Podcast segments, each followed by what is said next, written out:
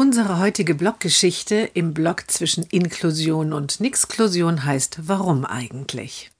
Der Vater des Jungen kommt zur Arbeit. Beim Umkleiden spricht ihn ein Kollege an. Hast du schon gehört, die wollen uns hier auch bald impfen. Ich weiß echt noch nicht, ob ich das machen soll. Das ist doch prima, dass jetzt endlich in den Betrieben auch geimpft wird, sagt der Vater. Ich bin ja schon geimpft, aber ich an deiner Stelle würde zuschlagen. So schnell und einfach kommst du wahrscheinlich sonst nirgends an eine Impfung. Hm, der Kollege überlegt, das stimmt.